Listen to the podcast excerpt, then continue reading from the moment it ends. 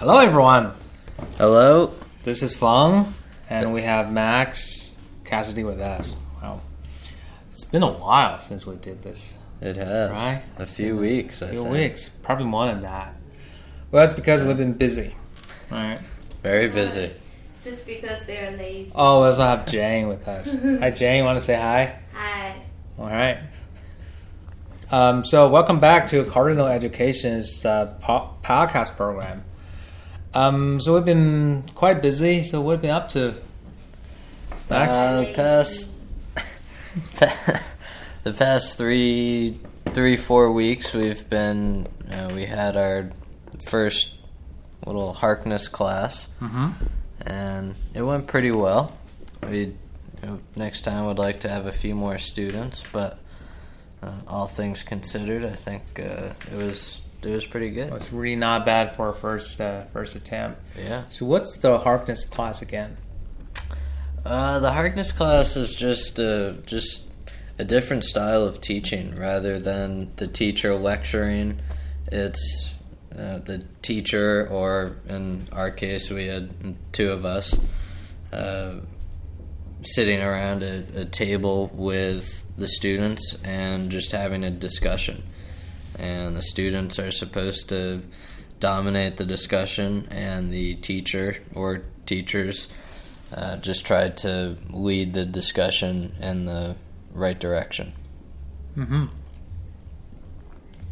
So, so we did give a give a about two week course in the in the style of Harkness, right? Yeah, yeah.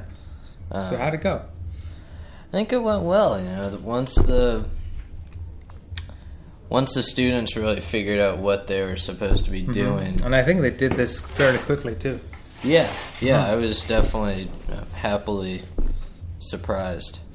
They, uh, you know, it's it's very different from from the traditional style of Right. teaching. It's you I think it really helped that two of them actually did spend a year each at the at a U.S. high school. So they were they were back for the summer and they were they joined our our class. yeah, Mm-hmm. Yeah, and then the one student who has not been to school in the U.S., he seemed to catch on very quickly, and uh, Well, he took the class in preparation for it.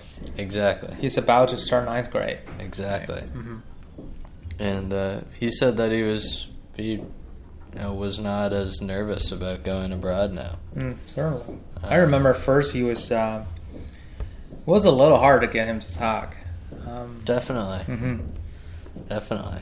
I think it was hard to get me to talk when I was a ninth grader. Right. Mhm. uh, starting the Harkness style at Exeter, but it's uh, you it's definitely something that you know the main goal is just to get the you know, rather than the teacher telling you what the answer is for the students to figure out figure it out on their own. Mhm. Uh, so once you figure that out, uh, how to do that, um, usually goes pretty well. Mhm. So yeah, so Max and I were both um, um, for most of the classes. Both of us were were there. Um, so I think we can take turns talk about some of the highlights that um, that happened in the classroom. Were there some uh, moments in the classroom where you really remember particularly well? You want to share?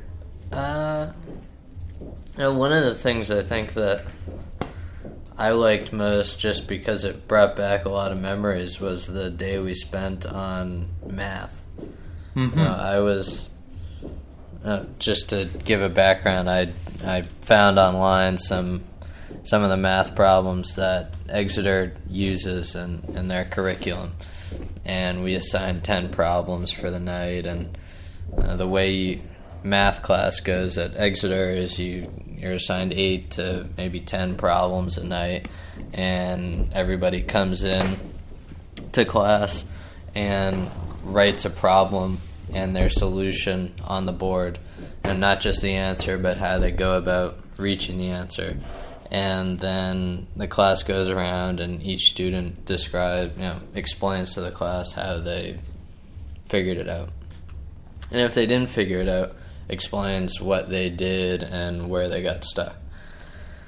And so it was pretty. You know, I was a little. I didn't know how they would, how the students would do with the math problems. If it would be really easy for them, or uh, you know, if a word problem would be kind of difficult. But for the most part, you know, the tougher problems we worked through as a class, which were good. But uh, you know, math is one of those subjects that it's fairly easy, I think, regardless of what language you're using to help each other with. So it was cool to see the students help each other. Mm-hmm. Because that's really the point of the Harkness method is to learn from each other. I remember at the end of uh, the math class, we, we touched a little bit on trigonometry in the class. I think there was uh, one or two problems related to that. And one of the students, in fact, the the, the student who was a little bit uh, who was sort of quiet at the beginning of, uh, of, of a course, Mm-hmm. he, if you remember, like he approached me and asked about some trigonometry Yeah. questions, and I was, um, um, and he, he then explained that he was he's he has an interest in in navy battleships. Um, so he was doing some reading on his own on how they how the, like a hundred years ago people were trying to figure out the distance between ships Mm-hmm. so they can fire fire their cannons ac- more accurately Yeah. Right? So he wasn't so he wasn't really interested in math, but he was interested in in battleships, and Yeah. uh, so that was part of the the thing he was reading on.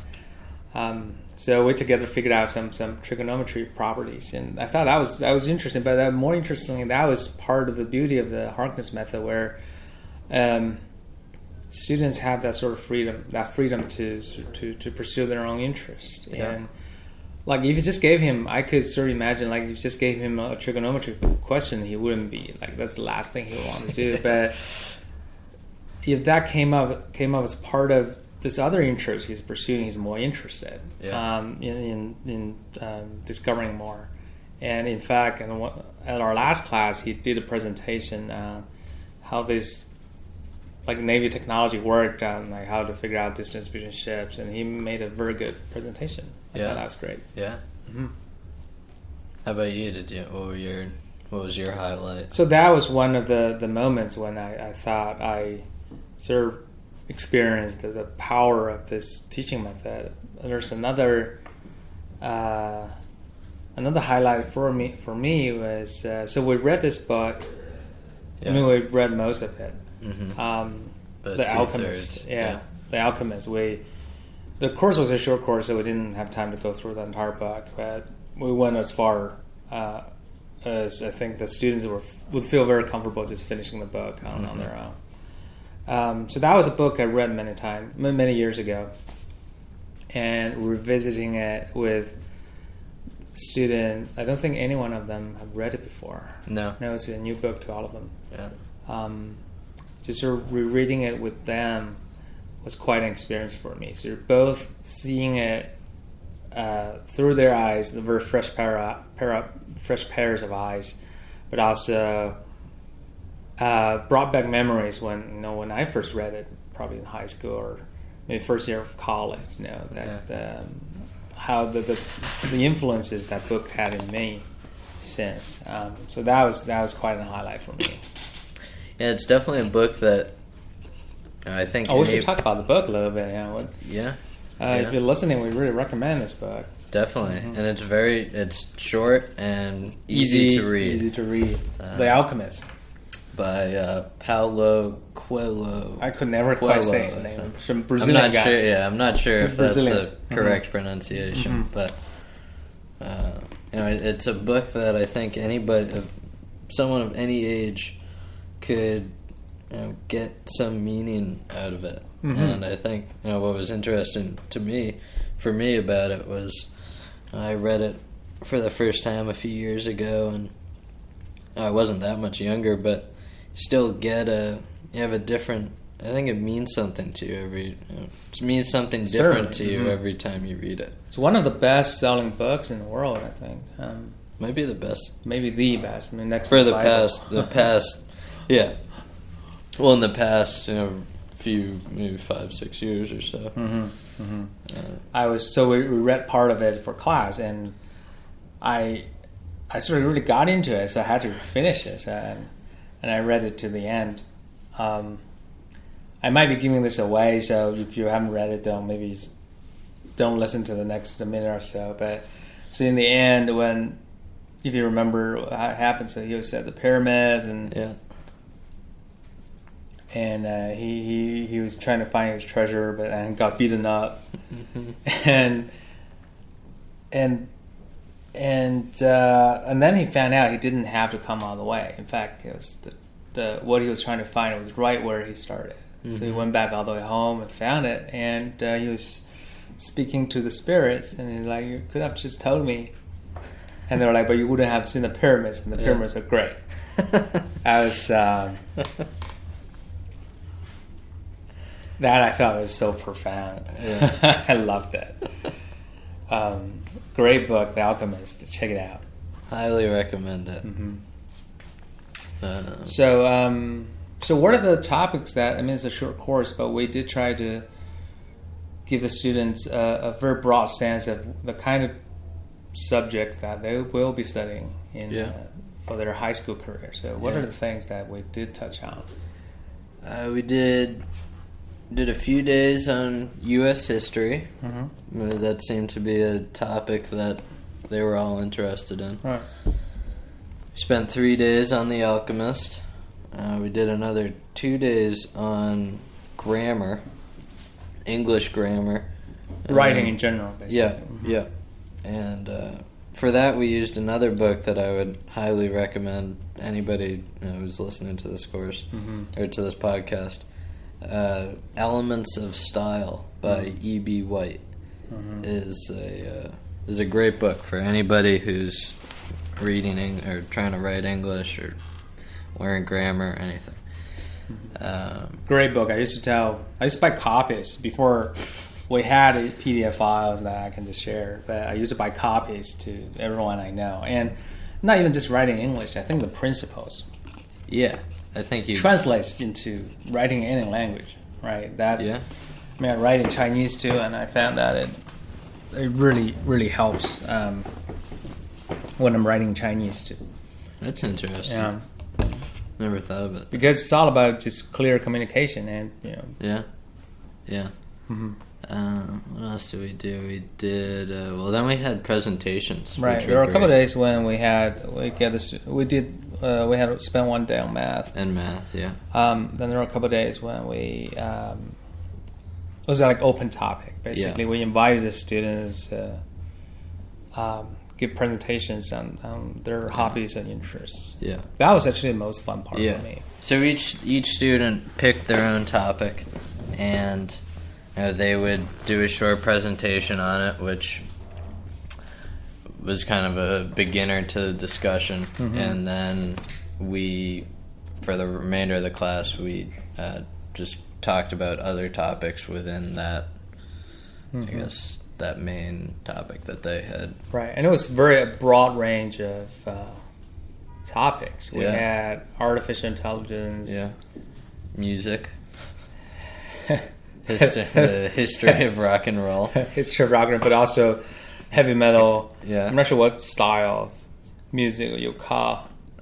Uh, A very interesting American Yeah.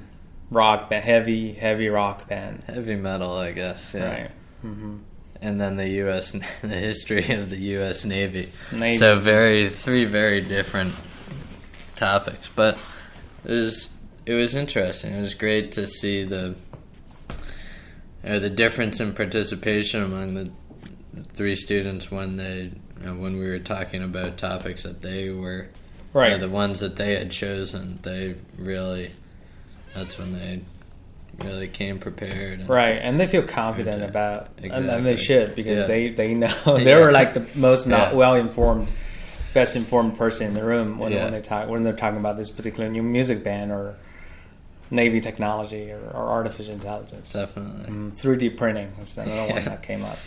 Yeah. hmm Um, so yeah, it was. Uh, I'd say it was a great success. They Right. uh, they seemed to be very happy, and uh, and and I I was certainly very happy with the way it went. I, you know, next time I'd like to have a few more students, but hmm um, it is what it is, and it was it was great. Yeah, and we'll probably we'll be offering it uh, again sometime soon. Yeah, Um, yeah, stay tuned. yeah, So that was that was the Harkness method uh, class. Yeah. All right. Yeah. Um, so there's something else that we're busy working on. Something else that's going on now, right now. Yeah, Right. yeah, Um, so we are we maybe at this stage I shouldn't say too much, but we, we will be opera, uh, working with uh, uh, NetEase, um, uh, uh, who's running the largest open course platform in China. So we will be working them with them uh, to create a short series of, uh, um, I mean, a series of short videos on applying to American colleges, right? U.S. Yeah. college uh, application process. yeah, and kind of everything that that involves. So Right. So even going beyond just uh, so people are more familiar with like taking the SAT, taking the TOEFL, and maybe some of the the, the better known schools in America, the, the Ivy League or Stanford.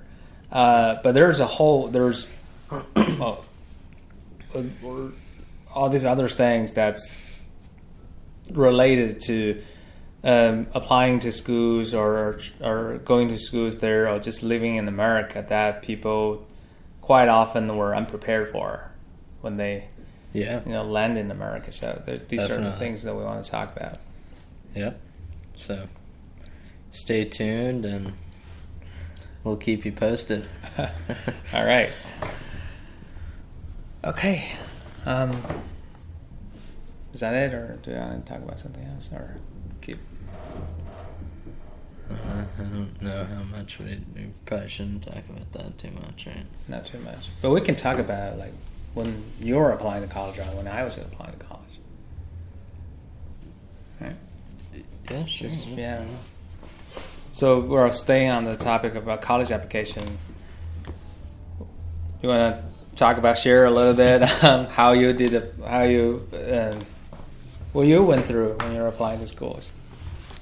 Yeah, uh, my my application process was a little different from what most Chinese students would probably be going through. Mhm. Uh, I was I was recruited for lacrosse, uh, but I'm not sure that anybody knows what lacrosse is. But it's It's a popular sport. it's a very popular sport in the U.S.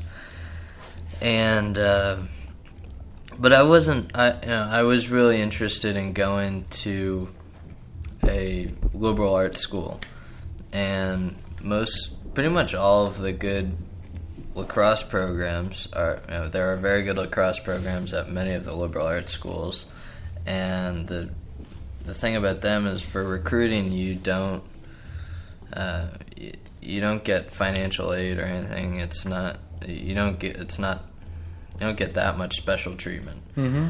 So you know, I still had to go through everything that I had to do the same application. You have had to score pretty well on the SAT. Um, you probably. I mean, you. They encourage you to do your best, but Mhm. you know, if you get a, you get a sixteen hundred, you can't go to Haverford. Um, but at the same time, you. That's not really the focus of the applicant. They care more about your essay, and Right.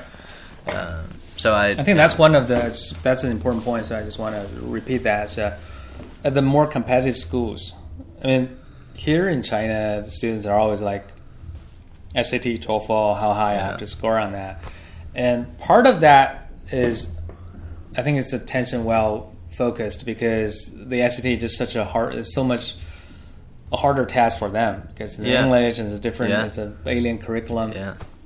but also um, it's like we spend quite a lot of time to sort of um, communicate to the parents and the students that no, this is not this shouldn't be your sole focus. There's No, a- your essay not. might count account for more. There's a lot more, and, yeah. you know, especially I- for the more competitive schools. Yeah, and uh, I would even argue that the that the interview might be the most Uh, Mm-hmm. Well, the application is very important, but your interview is incredibly important.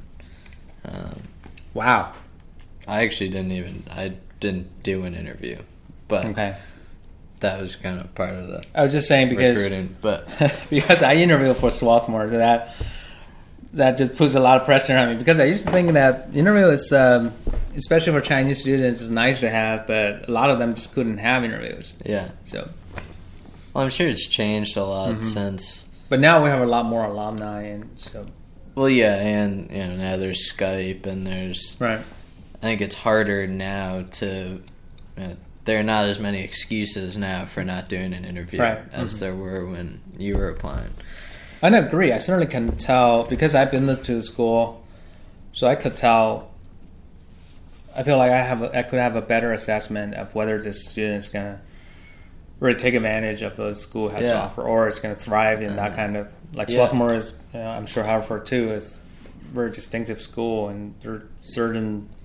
I wouldn't say certain types, but you know, it, Yeah. it, it's definitely Definitely, I some mean- people will find it more comfortable. Yeah, Mhm. I mean, I'm, I'm talking more. I'm, I mean, I'm my application process in terms of Exeter was much more. You know, it was the same as everybody else. There was no recruiting or anything, and for that, I know that the interview is probably the biggest Mhm. part, um, and they you know, they're not shy about saying that. Right. Um, Harvard, Exeter. Exeter. Okay. Uh, but I think Exeter. I mean, I think Exeter is very similar to college, you know, Mhm. in that sense that it's. you know, the way I've always described it to people is the admissions office is trying to, you know, build a community, and Mhm. they don't want. They want to make sure that everybody that they bring into the community is going to be a real participant and a good participant in the community and you know, they don't want to bring someone in that just has you know on on paper is great they have really good grades great test scores but you know they don't know anything about that person and So, how did what kind of questions they asked at your Exeter interview? um Do you remember? I don't really remember but I remember I had one of the best conversations I've ever had you know, probably I've ever had with a stranger Right. Uh, so you were there probably for an hour. 15, 16? I was 14 14. All right. and I was in a room with this total stranger for an hour talking. You know, it felt like 15 minutes.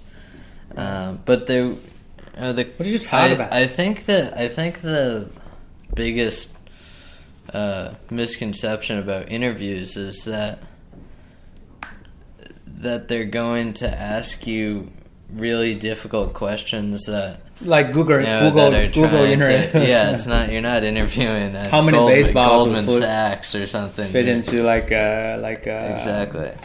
Uh, it comes back to trying to build a community, and they're Right. you know, if you're if you're getting the interview, you're probably um, you've probably you know, they probably think that you're at a certain level in terms of your you know your grades and your test scores. That that part takes care of your intelligence. Hmm.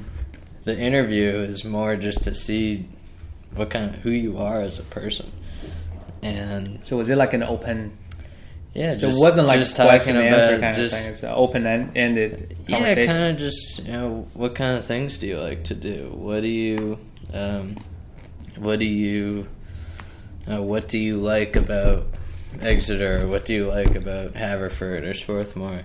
You know, not, and it's not something that you have. There's no right answer. Right. It's just trying to figure out what you bring to the table. Mhm. You know, I interviewed for Swarthmore, and um, I, I when I applied to Stanford for my grad school, I did go through interview. I was interviewed uh, by by uh, a Stanford alum. Um, so Swarthmore, I, I don't think I'm revealing any secrets. They don't even. I think they might have like a suggested list of questions that you might want to ask, but they don't even have like questions you want to ask, like you should ask. They're just like, we're looking for a, a few number of qualities in the in the student, and you know, just go have a conversation in a comfortable setting, and you know, make your best assessment on whether students have this quality. That's basically the interview guide. Yeah. So um, and it's no secret. So I'm, you know I can just talk about it. Um, and I felt that was a very very good way of approaching it. Stanford, on the other hand, but that was just Stanford Business School. They had they had, I didn't know it at the time, but later I found out they had a list of questions, and it's fairly specific. You don't have I don't think you have to ask all of them, sort of in that order, but um, but it is a fairly specific set of questions, and they don't even change it from year to year. So, so like the questions I had was pretty much the same as the questions that every year the applicants had. So that was two very different approaches. Hmm. I, I'm not sure if they're still doing this now. Now this was a few years ago. Yeah, hmm that's interesting. Um, So that's how I got into Harvard. Yeah, uh, well, I actually didn't. Like I said, I I didn't uh, I didn't have an interview. I had a Right. weird. Um, I try. I was try. I was trying desperately to have an interview, and I couldn't.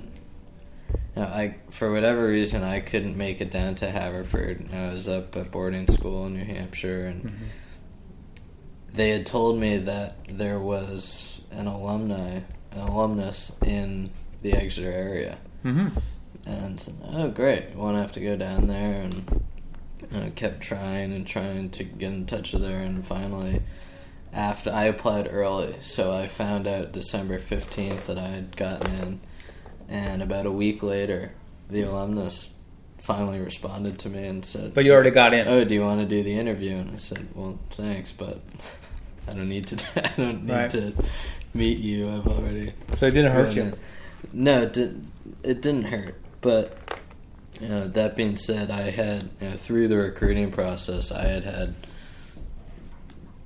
probably more contact with the admissions office than the average student does, and you know, through the the coach knew me pretty well, and so that I think kind of acted. You know, I think the school was okay with it because they were able to tell the admissions office what kind of person I was, you know, rather than them figuring out for themselves. So besides going through the regular, the things that everybody has to do, like you had to send your application, maybe go have an interview, Yeah. and take the test, take the SAT.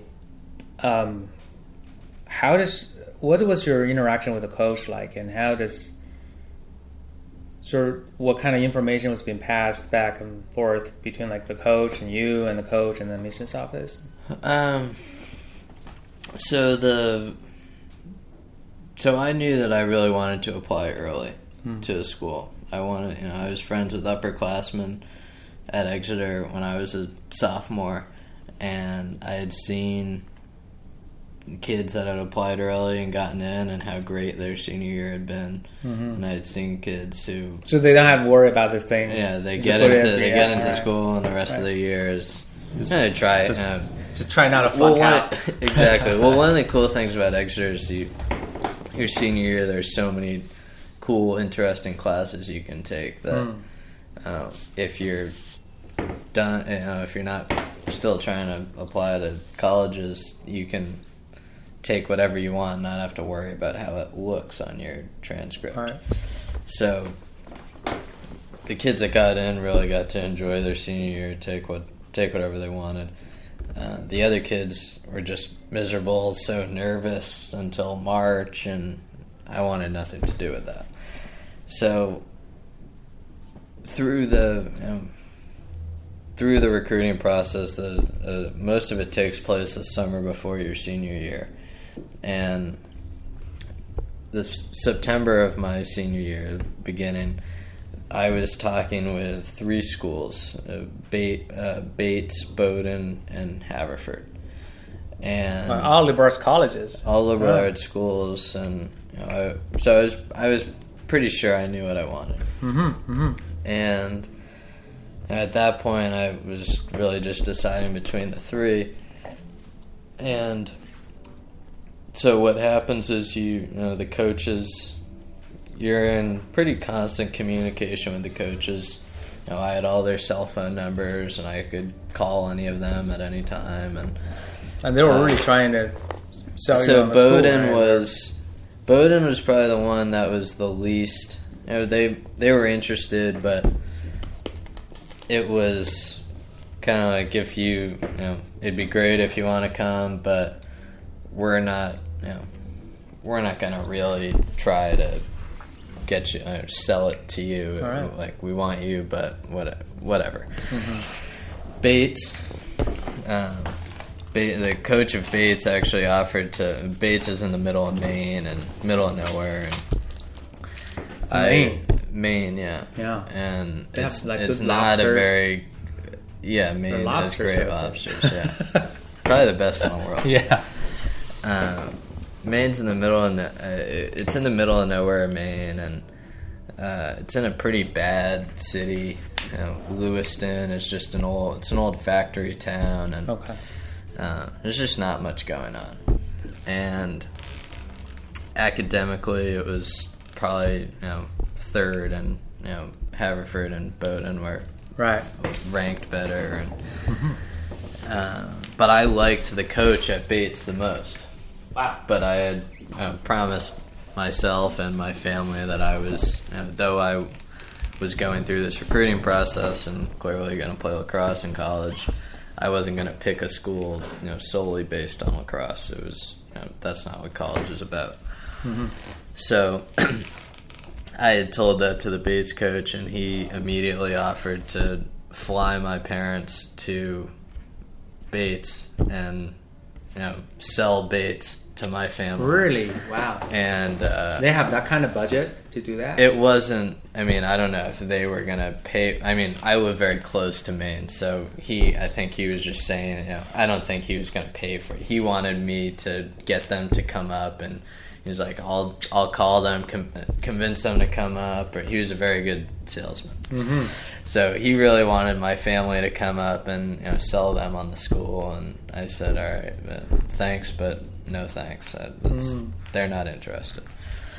So then I went down to Haverford and uh, ended up, you know, obviously choosing Haverford, but my so pretty much what happened was my Haverford is a it's a very good school. It's ranked very high if rankings mean something to you, and uh, you know, my family, especially my grandmother and my father, my father being the one who was going to be paying for school, uh, they were, you know, they wanted me to go to a good school, and nobody in Boston or you know, Massachusetts in general know about the school? knew about Haverford, Mm-hmm. and you know, despite it being ranked very high, and so they were not convinced, Mm. and so I kept talking to the coach, and you know, I was actually dealing with the assistant coach at that point. But how And- did you find out about the school? There's a, a PG at you know a PG PG is a postgraduate, so it's like 13th grade. Uh, who had come to Exeter, who lived in my dorm, who went to Haverford Hmm. and played lacrosse. Okay. And so he had said it was great. I went to visit him. I had a lot of fun. Seemed like a great place. Right. And also, my college counselor had told me about it. Um, so I, you know, I said to the assistant coach at Haverford, I said, you know, I really like this place, but I'm not the one paying for college.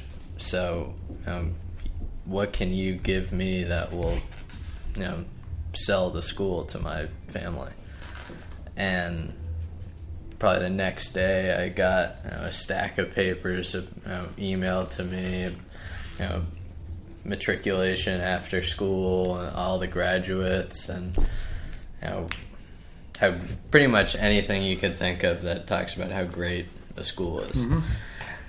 And so that started to convince my grandmother, and um, and so yeah, so I so then I sent my transcript to the coaches, and what they do is they bring the transcript of all their all the kids that they all the you know, future potential players that they want to the admissions office.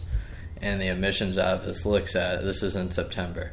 The admissions officer looks at the list, which is ranked in order of how um, how they how badly they want the player, and you know looks at the list with each player's scores and transcripts, and tells the coach which kid can get in.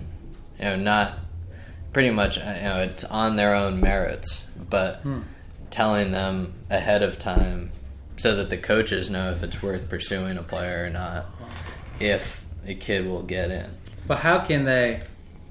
Because they don't even have your application yet, right? So all they have is just your so they're transcript. so they're going on based on grades and Okay. test scores. Okay. So what the, I think the best they're, or what they're already doing is just uh, so this guy, this kid has a good shot, Yeah, and this this kid is just uh, lost Yeah, like, cause. don't even try. Okay, got it. and so then the coach is like, "I can't guarantee this to you, but if you apply, you have if you commit to Haverford to apply early. Commit meaning you apply early, so Yeah. if you get in, you have to go. Um, you will, you know, if you apply early, you will most likely get in. That Mhm. being said, you have to write a very good, you know, you have Mhm. to write as good of an essay as any other student that's admitted. Mm-hmm. Um, but you have a very good shot. So, you know, that in mind, uh, I focus, you know, if I hadn't applied early, I probably would have taken the SAT one more time. Hmm. Um, just trying to, you know, I definitely could have done better. Um, but I knew that it was good, you know, that part was good enough, and so I focused on the essay Mhm. and worked out very well. And my college counselor was not happy with me because he wanted me to. You know, he thought I was being too complacent about it and not. You know, I was putting all my eggs in the Haverford basket, and I. What, I what would very, he have preferred you do? uh, he wanted me to fill out more applications after I submitted my early decision application, All right, and but you're I too lazy. I was one. I was too lazy. Two. I thought I wrote a really good essay, and you know I had gotten really good feed. Everybody that had read it really liked it, and um, I was just pretty confident. Do you remember what you wrote about? There were like a s- uh, four Oh, yeah. or five essays, right? It was just, wasn't, did you use Haverford common, actually- common application? I didn't. I I I would have if I had applied to multiple schools, but for Haverford, they you there is a an application. I mean, an essay specific to Haverford, which is about the honor code, and then there was an essay. An essay. There was one other essay that you had to do, and for that, I I used a common application prompt. I don't remember exactly what the prompt was, but it was something along the lines of write about a person that means a lot to you, or something like Right. that.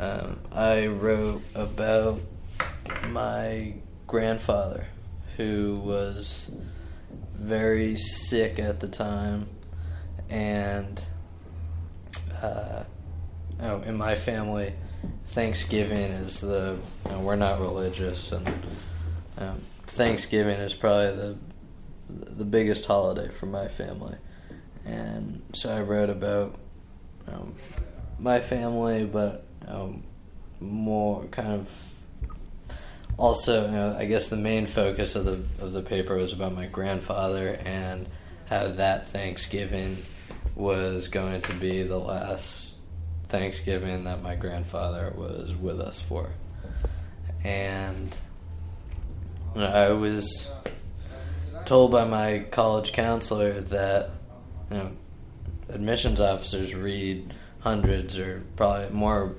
likely thousands of essays uh, every application season and you really have to make you know your essay memorable and way to do that is to try to invoke some sort of emotion in the Mhm. reader.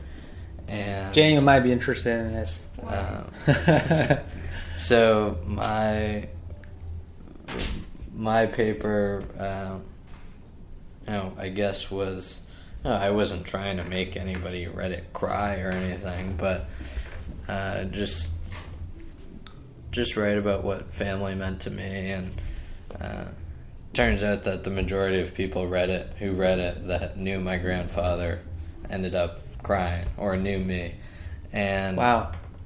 that so that was uh, that was one of the reasons why I was pretty confident in my you know, That was a I wasn't going to do anything else because I um, I thought that it I thought that it was a good paper and it meant a lot to me and so I was you know I kind of trusted in that and Were you uh, like a good writer in high school, or? Uh, I was or just because you're very close to your grandpa, so you could write something? Um, I'd say I I definitely improved a lot while I was at Exeter, but um, oh, I guess yeah, I guess I, I wasn't a bad writer, Hmm. but I I think the you know, one thing that was always stressed upon at Exeter, especially in the application process, is the difference between showing and telling. hmm And Show, don't tell. yes, exactly. And that was something that I kind of struggled with in English class just because it, it kind of sounds funny. You know, if you if someone doesn't sit down and really talk like explain it to you, it's kind of a weird concept. Mhm. And you know, people had sat down and told me about it, but I I never really liked English class that much and I think you really, in order to show, you know, obviously a good writer can, a really good writer can do that across the board. But for someone who, you know, I was better at writing you know, like economic or history type Exposition. papers. yeah. And for description based papers, I think the key is to you know choose a topic that you're really passionate about Mhm. and something that you can you know it's not a stretch to try to describe it's something that you can you know it just comes to you naturally and so that's why I chose you know, Thanksgiving and so part of my you know, the second half of my paper was describing you know, the first five or ten minutes of Thanksgiving dinner with my family. Uh, maybe I I don't remember exactly. I'd have to look. It's on my computer, but maybe the maybe the whole the you know starting with the beginning, describing the beginning of Thanksgiving, and then just kind of talking about uh, you know talking about something that everybody can relate to. You know, everybody in the U.S. has thanks you know, does Thanksgiving dinner. Not maybe not everybody, but the vast majority, and it's just something that any you know, anybody, especially an admissions officer, can relate to, and I think that's the most important thing is you know, writing in a way that the reader can you know, put themselves in your shoes and you know, not only know what you're talking about, but really experience it for themselves through your writing. So, um, so yeah, I was, I very confident with my Mhm. essay, and Yeah. uh, And and it- yeah, kind of wanted to ride that wave. You know, show and show, don't tell. That's uh, obviously one of the classic sort of tips on writing, and Yeah. it's always something we tell our students. But it, it is something, even if you understood it and fully accept it, it's hard to put into practice. Yeah, Um, so, and just listening to you sort of talking about how you wrote, I was trying to remember what I wrote in my college application essay, but that was such a long time ago. I literally don't don't recall at all. But one thing I I, I can tell now is that I I really had no idea what I was doing. I I had this one book, uh, The Elements of Style, that I Yeah. found from. So I was going to high school in Singapore, and I I found that book, little booklet in the library, and I read it from cover to cover, and I thought it was a great advice. And but no one could tell me, like not my teachers, not my students, and not my uh, the the upperclassmen who most of most of whom didn't go through this process, and no one could tell me like what American college admission officers are looking for. So I, Mhm. I just went ahead and wrote something on my own, and I had no idea what I was doing. Um, Worked out though. it worked out. Yeah, I should probably go back and try to find it. It's stacked away somewhere. All right. Well, so application. uh, There's a whole lot we can talk about, both tips and also just lessons from personal experiences. So uh, stay tuned for our video series. It's going to be a video format. Um, we're aiming for short video clips for five to ten minutes long for each episode, and there's going to be a whole series of it um, on NetEase. All right. Um, well, thank you, Max, Yeah, for joining us, for and having thank you, Jane, for not making more noise than you did, and uh, thank you You're for welcome. thank you for listening to our Cardinal Education podcast. Yeah, See you next thanks time. For listening.